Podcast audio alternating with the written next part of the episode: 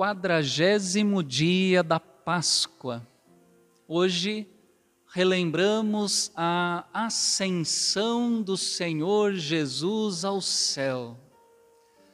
De acordo com o texto de Atos dos Apóstolos, em seu capítulo 1, Jesus Cristo subiu ao céu 40 dias após aparições e ensinamentos aos seus discípulos.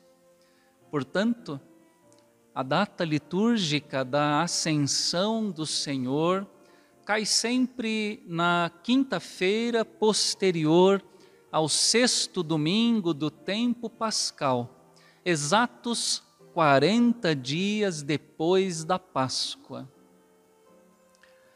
Pelo relato bíblico, vemos que durante os 40 dias que foram da ressurreição à ascensão, Jesus apareceu aos discípulos para lhes falar das coisas relacionadas com o reino de Deus.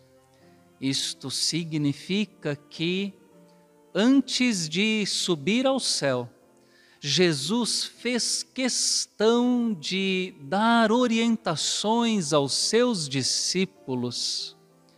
Entre as orientações, Jesus lhes disse que deveriam permanecer em Jerusalém, a fim de aguardarem o cumprimento da promessa do Pai, a descida do Espírito Santo sobre a igreja.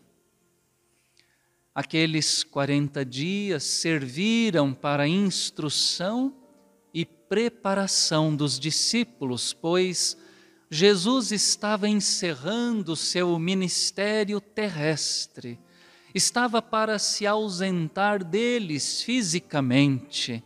Dali em diante, eles não mais o veriam face a face.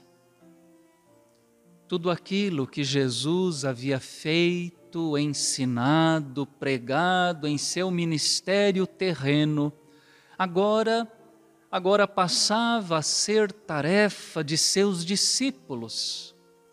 Com a ascensão, os discípulos teriam a grande responsabilidade de continuarem todas as coisas que Jesus começou a fazer e a ensinar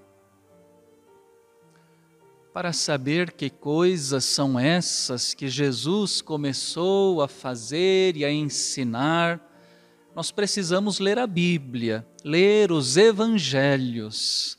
O resumo de tudo, porém, é muito simples. Jesus nos ensinou o amor a Deus e o amor ao próximo. Ao subir ao céu, isto que Jesus começou a fazer e a ensinar, o amor, isto se tornou nosso ministério. Podemos até dizer que não temos condições de amar a Deus e amar ao próximo como Jesus amou, afinal de contas, somos seres humanos imperfeitos pecadores. Isto é verdade. Contudo, Jesus subiu ao céu, mas nós não estamos sozinhos. Ele não nos deixou sozinhos com essa tarefa. O Espírito Santo nos foi prometido da parte do Pai e do Filho para que fôssemos habilitados e capacitados para essa missão. O Pai toma para si o Filho, mas manda para nós o seu Espírito, que nos enche de poder para sermos testemunhas do amor de Cristo em todos os lugares, até aos confins da terra. O texto de Atos dos Apóstolos menciona que, ao verem Jesus subindo aos céus, às alturas, os discípulos ficaram com os olhos fixos no alto, no céu. E esta é a grande tentação dos cristãos ainda hoje. Ao invés de baixarem os olhos para a terra, para atentarem para os problemas ao redor, ficam com os olhos no céu apenas, ao invés de colocarem mãos à obra aqui na terra, ficam com os braços cruzados, olhando para cima. É claro que nós precisamos olhar para o céu, pois a Bíblia afirma que, da mesma forma como subiu ao céu, Jesus Cristo há de voltar do céu para nós. Todavia, não podemos ficar paralisados enquanto Cristo não volta do céu. Aliás, na medida em que damos continuidade àquilo que Jesus começou a fazer e a ensinar, ao seu ministério de amor aqui na terra, aqui no mundo, vamos promovendo vamos preparando e antecipando a sua volta, a vinda do seu reino. Jesus subiu ao céu. Como escreveu o salmista no Salmo 93, reina o Senhor, ele se revestiu de majestade, o Senhor se revestiu de poder.